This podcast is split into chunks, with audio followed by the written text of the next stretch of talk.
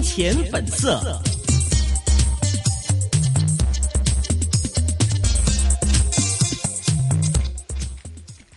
歡迎大家繼續收聽係最後一 part 嘅依線金融網嘅金融網嘅金錢本色嘅環節，呢個係個人意見意見嘅節目，專家嘅意見係供大家參考參考嘅。繼續，我們是中人證券的這個徐老闆哈，我們的熱線電話一八七二三一三一八七二三一三一八七二三一三，然後呢就可以打電話，可以的。OK，現在我們電話線上有徐老闆啦，喂，徐老闆。係你好， OK，呃，剛才我們就講呢，就是現在的市況，徐老闆說大家不用怕，然後呢，也不用把自己手上的股票沽出，因為你沽出你都唔知買唔買得翻 啊，係咪啊，徐老闆係啊，我哋？OK，唔係賭錢啊嘛，對我另外就想問，在這個今天下午其實有個重要的事情公布，就是大家之前比較怕，就是說這個不是有個信託爆咗煲嗎？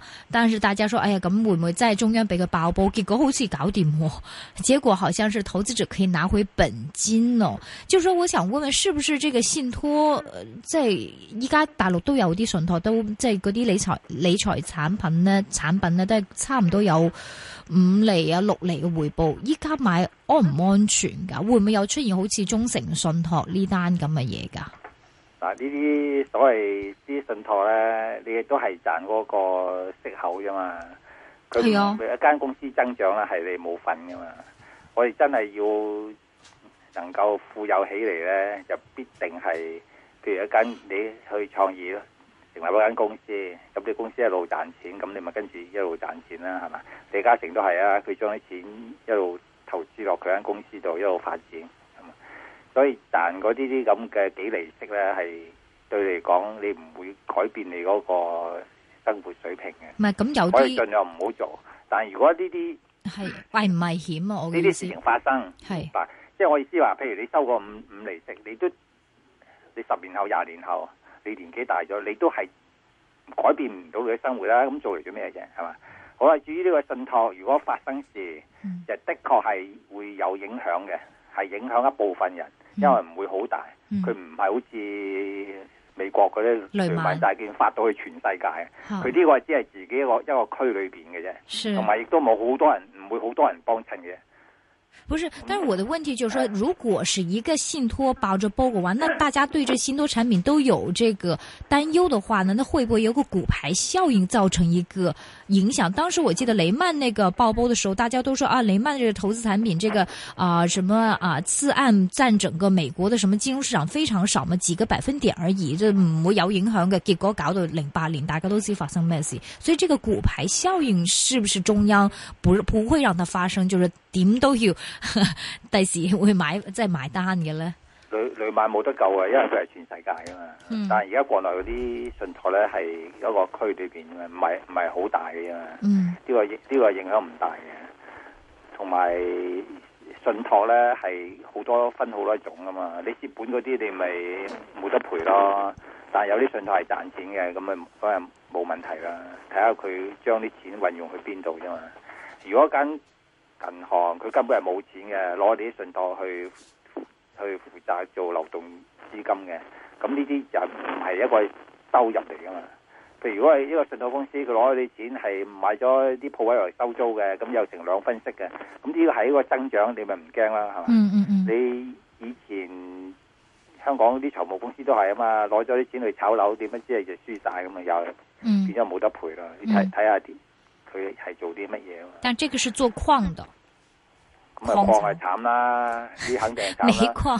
礦係 做親一做親礦嗯咧，是，九成都有有問題㗎啦。但係其實冇所謂喎，結果咪中央包底，所謂中央包底咪工行或者呢啲銀行賠係咪啊？同埋佢佢包底咧就係同佢 friend 啦，咁啊包底覺得嗰個礦係值錢嘅，咁佢仍然都可以同佢包。另外，如果中央肯包嘅，亦都話呢間公司可能係國企或者係同國企好有關係嘅，咁佢咪願意去輔助佢啦。如果純粹係民企咧，就未必去輔助你㗎啦，有你㗎啦，係啊。啊。会不不是因为他怕影响太大，所以中央，尤其是现在又抱着什么阿根廷啊，这个南美危机啊，你现在让这个中诚再报啊，这个影响会不会太大了？所以中央不让他报呢？咁唔唔讓佢即係唔俾佢爆，亦都係一個好事嚟嘅。誒但係基本上就係一定係要有有 friend 先會唔讓你爆。如果你係敵對嘅啊，佢冇理由會輔助你嘅。係希望你 你瓜啫嚇，等於而家習近平一路去去去打壓嗰啲貪官一樣啫嘛。嗯嗯嗯但係呢個影響唔係唔係好大嘅。嗯嗯，不是因为现在不知道哈，现在刚才我说是不是工行包底，现在还是不知道，因为报道没有说到底是谁兜底，因为曾经工行说他只是代售，他并不应该责任应该是在信托公司，工行不会出面兜底，这是工行在觉得啊唔关我事，所以现在说是三十一号的钱呢是投资者会拿到本金，但是这个本金是到底谁付呢？现在可能再要看看到底谁的报道了，因为啊、之前这个有说，如果申请这个信托的话，最低的入场费是三百万嘛，所以当时有猜测说，三百万的那些人都未必是出街抗议的那帮人，所以说不定中央先下一下你，由呢一隻基金信託嚟到爆煲先，咁懲罰你啲影子銀行，叫你唔敢買，咁有啲咁嘅驚咯。不過好似今次又又冇事， 睇嚟都都唔會有事，係咪？希望冇事啦，就算有事都冇問題啦。係咪啊？因為俾得三百萬你嗰個人，佢都唔係窮鬼嚟㗎啦。係咯我就係嘛話啦所以咪佢又唔會攞去示威嘅，佢又唔會攞去示威，因為最驚咧，你即係攞咗幾萬蚊啊，嗰啲小散户嚟到示威咧，咁就覺得即係社會不安啊嘛，咁有人抗議因為啊嘛，攞得三百萬就唔會嚟抗議噶㗎。啦。你就算你就算唔俾翻佢啊，佢都唔會嚟影抗響唔議到佢嘅生活嘅， 佢一樣係豐衣足食嘅。係啊，咁同埋主要就係我喺度講過，國兩銀行股暫時唔好掂，就真係裏邊缺錢嘅，啊嗯，一定唔好掂啊嚇！即係都係呢個個原因。新春塔田我都講過，係咪就係呢個原因啊真係缺錢嘅？係啊，嗯嗯嗯，明白。因為佢啲信託，佢而家真係缺錢，佢息都冇得還嗰陣時，咁你譬如你要誒、呃三個月就還一次息嘅，佢冇息還，係。咁有冇人哋會懷疑你爆煲啦，係咪？要你攞本翻嚟啦，呢嗯呢係相當危險嘅。嗯嗯嗯，明白。呃，看看听众有什么样的电邮了。那么哦，我首先读一篇电邮，是我们上次呢是在一线青春派对，就是记得还是星期四举行嘛。然后第二天呢就有个电邮来写给我们，他说：“Dear 一线金融网的各主持，说你们非常好，非常感谢呢是这个新春派对是一百个赞，先赞赞。那么先赞赞谁呢？先赞赞小兰。”他说什么呢？比明星更美。哇！咁呢個係真嘅、喎。徐老闆，你知唔知邊個係小蘭啊？三個靚女都唔知邊個打邊個，最靚嗰、個，呢、個點會唔知邊個打？咪威威 咯最靚嗰、個呢、個呢、個太大話，最靚嗰個就係小蘭啦。咁啊，其實後尾咧都有嘉賓問我啊，嗰、個靚女邊個嚟㗎？我話我拍檔嚟 㗎。但他他誤會了，有還有嘉賓誤會你是若琳。啊！我说若琳是很高那个，呃，稍微高的那个就是小兰，最矮的那个是微 微。说小兰比明星更美，若琳拥有中国美，因为若琳那天对穿穿旗旗袍袍，嗯微微呢就越老越美。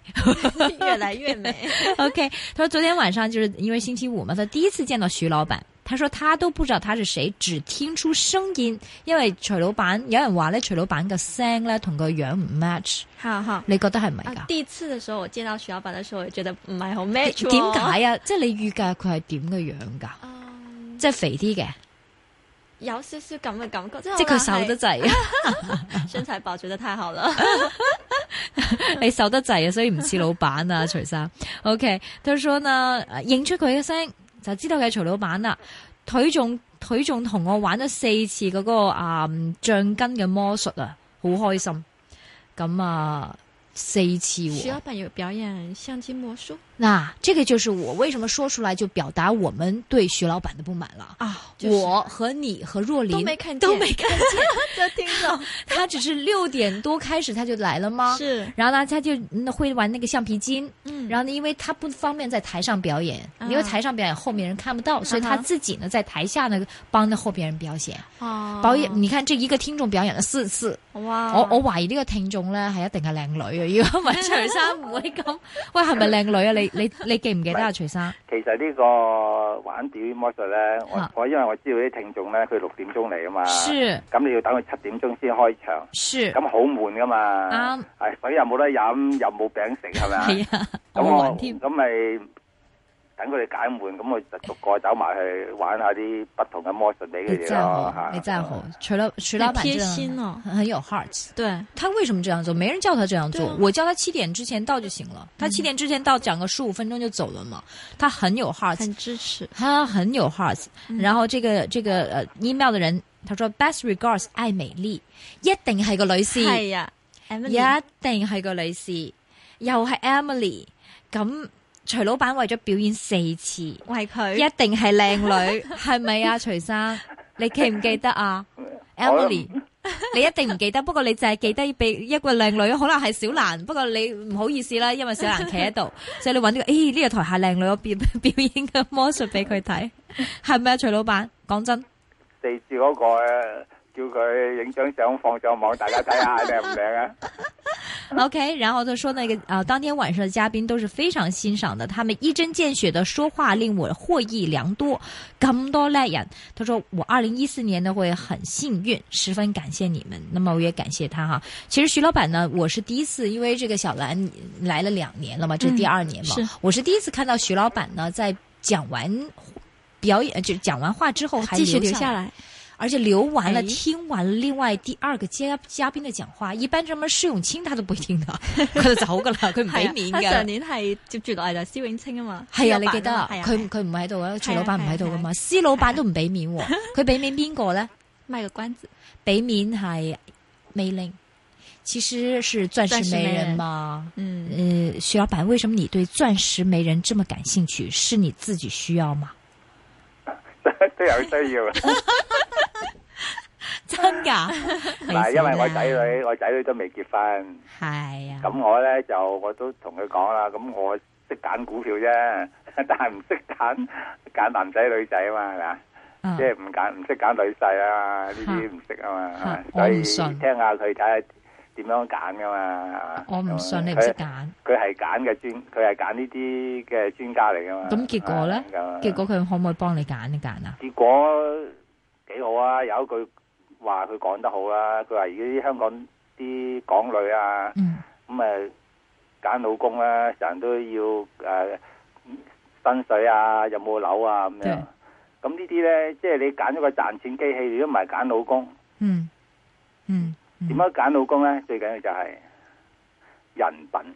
係嗱，呢樣最好嘅，最緊要揀人品，你唔係揀賺錢機器啊嗯嘛。所以港女應該即係了解下呢樣嘢係啊。但是，比如說，他是做小販嘅，咁佢人品好嘅，咁你個女中意嘅話，你都支持？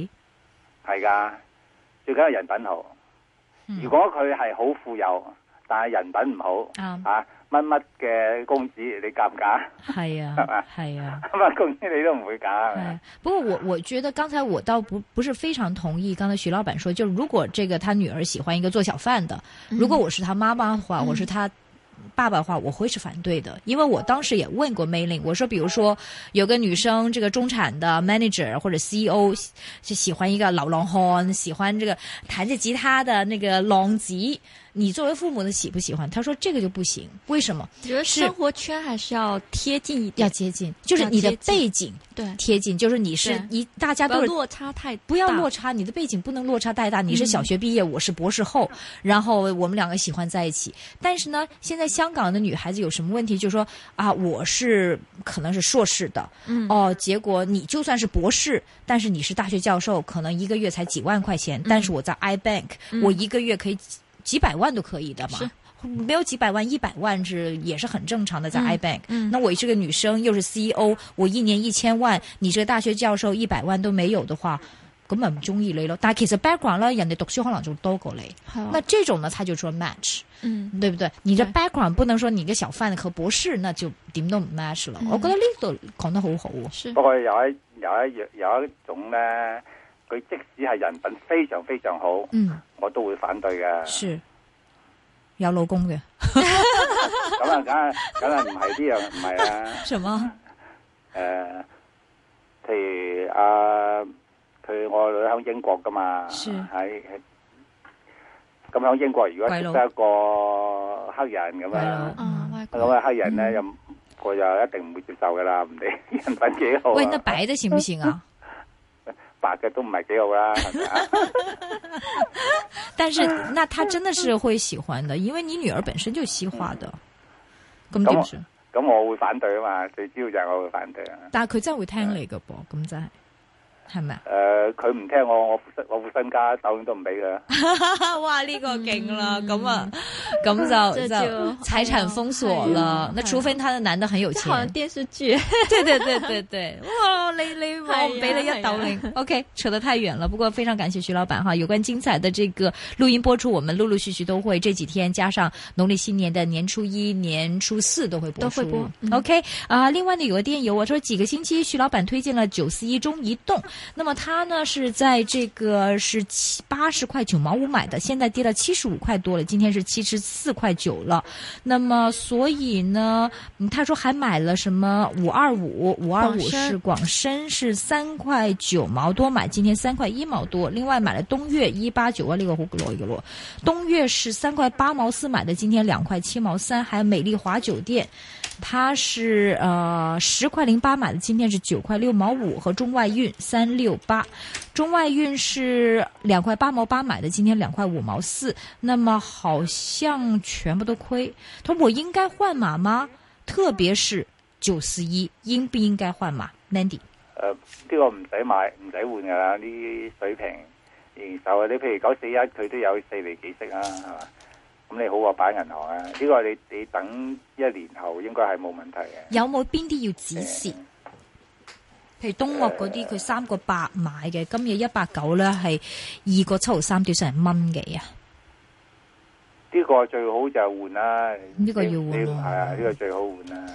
美麗華是你所說啫嘛，咁平市盈率咁高嘅息率，呢、個係唔係抵買啊？呢、個應該應該走啦。呢、個係咪應該手啊？係啊，使唔使加嘛？碼將一百九換到係七同十埋一我咧覺？得恒基喺度買入緊佢嘅，哦。即係呢只嘢係啊。哦，系有咩動作咧？你估？呢啲呢呢只股票喺市面個貨源好少嘅啫，越嚟越少啊。係所以你揸咗，雖然個股價跌，你都唔需要放，但係一上去又好快。係 O K，诶，所以呢、個恒基買佢係咪有啲咩動作，有啲咩打算啊？抵買就買㗎啦，好似李嘉誠咁買翻自己一號咁啊， 買十三號咁嘛。唔佢會認為覺得買啊咁咪唔買會咯私有化嘅係咪啊？？私有化好難喎、哦即，係如果我買咗，我都唔俾佢私有化啦，咁係嘛？佢私有化除非廿蚊啦，我又制咁啊。 O K，佢唔係 undervalue 啊，唔係字樣好大。呢、個好平㗎，呢個好好平平啊，非常之平啊呢樣。 O K，好，那另外，呃，我们電話線上是接通了王王先生。你好，黃先生，黃生你好啊老，闆你好，嚇兩位主持你好。你好，啊咁即係話講下人品咧，想問下啲九三九、一三九 八啦、三九八八啲算唔算好股人份品好嘅好？冇， 股品好冇？啊九九三九銀行股我我唔贊成持有啊，暫時唔持有住啦。係咪因為嗰啲嗰啲咁嘅金融產品啊？係啊，因為因為國內啲銀行都係錢緊㗎，同埋佢借錢出去嗰啲公司咧，嗯亦都係錢緊，嗯，係嘛？咁你問人還錢都有困難㗎嘛，所以暫時唔好掂住。其實你正話文哥講個問題話個經濟其實冇乜損失啦。如果佢真係借咗啲錢做啲大白象，嗰啲大白象咧，仲要要點講啊？即係做完之後，仲要誒、冇得還錢咯幫手去去去管理佢啊咁樣。嗯咁樣其實係整個社會都損失嘅喎，會唔會咧？你即係借嗱，佢借咗錢去出去俾煤礦啊咁啊係啊，咁你收唔翻係你嗰個公司嗰個經理一個問題啦，係嘛？啊佢嗰個整個經濟冇問題噶嘛，即係正如我哋訪問咗三十九個行業咁樣，佢大部分人佢都生意好好，佢點會唔還錢俾你銀行啫？係嘛？你譬如騰訊，佢都大把現金，冇可能唔會還錢俾你噶嘛。但係相信嗰啲類似煤礦啊，或者其他嗰啲誒大白象咧，可能真係鋪錢係還翻俾嗰啲金融機構喎。啱、如果呢啲係還唔到，嗯，咁你嗰個銀銀行瓜。但係對整間公司嚟講，你對證券公司嚟講，對酒樓嚟講，對銀酒店嚟講係冇影響㗎。咁呢一啲行業嘅打工仔亦都唔會失業㗎。你係嗰個礦嗰啲礦工失業啫，係嘛？所以唔係一個整個經濟啊嘛，淨係你一個別嘅公司問題啫。哦，咁咁樣所以係影響到啲銀行。所以我一路講到而家為止，暫時唔好掂國內嘅銀行股同埋國內嘅地產股。今日先至有一個客人，佢嚟咗開咗户口四年，佢亦都係喺國內做地產嘅一個女人嚟嘅。佢嚟咗我問佢好唔好啊咁樣，佢話唔好啊。佢而家啲做嗰啲樓咧，沽出去啲樓咧，都係下跌緊。我話睇到報紙係升喎， 點解你會講下跌嘅？佢話啲報紙係亂亂噏廿四嘅，吓所以佢所有嘅二手樓，佢係專做二手樓边度啊嘅公？司大嚟陆嘅边？度啊佢喺佢喺邊大陸，度啊響天津同埋西二線城安市兩個地方係啊。 ？OK，哦，哦佢都係話係樓價係跌緊嘅，嗯佢今朝先至講啫嘛，嗯嗯仍嗯然係樓價係跌緊嘅，嗯點解會跌唔係升咧嘅啊！係咪以前先得即係太多，定還是係即係，oversupply 咯，佢經嘅二樓。濟收縮緊啊？佢係專做二手樓嘅，而一嗯間二手樓嘅公司亦都係相當出名下嘅。總之佢係而家賣緊二手樓，全部都係一路下跌緊，而唔係升嘅，唔係上升嘅。會唔會呢個周期係開始，抑或係差唔多中因期為嗯或者國內嗰個樓係太多嘅，即係哦太多嘅，同香港唔一樣。香港咧你誒好少話係空置嘅，同埋佢真其實係咪一個定租到出去嘅。啊係咪因為政策咧唔容許嗰啲業主大家買賣樓啊，或者係互相嗰啲户口咧唔可以咁容易走嚟走去咧？即係變咗起埋好多樓，其實又冇乜人要嘅，咁係咁浪費嗰個經濟嘅咧，會唔會係啊？好浪費㗎，起咗喺石頭板度係咪啊？真係。啊？啲血汗錢嚟噶嘛，整落做乜要咁樣擺咗啲石頭喺度，又完全係 OK 咪啊仲你仲要好大擺人去去去去照顧佢喎？係啊。好，谢谢你好啦，哈唔，該你谢嚇谢。 OK，好另外有这个电邮说，问问徐老师，在九八一他是短炒的，他是七毛八就买的，今天是七毛九。佢話咧咁呃哦，誒，一一一個位已經有有一站㗎啦，而家呢個好好炒嘅。咁即係點啊？係咁嘛係咪應該走先？我我就係應該覺得係應該持有嘅，因為一間公司如果佢有創新嘅話咧，應該佢切。將來就那係他這問題，他說他三二三虧的比较多，因为三二三两块七买的，三二三现在一块八毛五，好不好把三二三沽了买九八一，換碼到九八一太多就沽三冇二啦三嚇吓沽一部分啦，唔好太部分多啦其實係，即係唔好有男子啦，總之記住。 ？OK，有聽眾十三號係一零七一零五個七買嘅，佢話想再加碼和記黃埔。可以啊，低啲可以加低啲啊。低啲可以加係碼啊。另外咧就係一零一八一八五個九毫七買嘅點算啊高啲可以沽啦，賺啊錢。？咁快沽啦，五個九毫七，即係仲有排咁。咪等到五個九七股啦， OK，多謝。拜拜。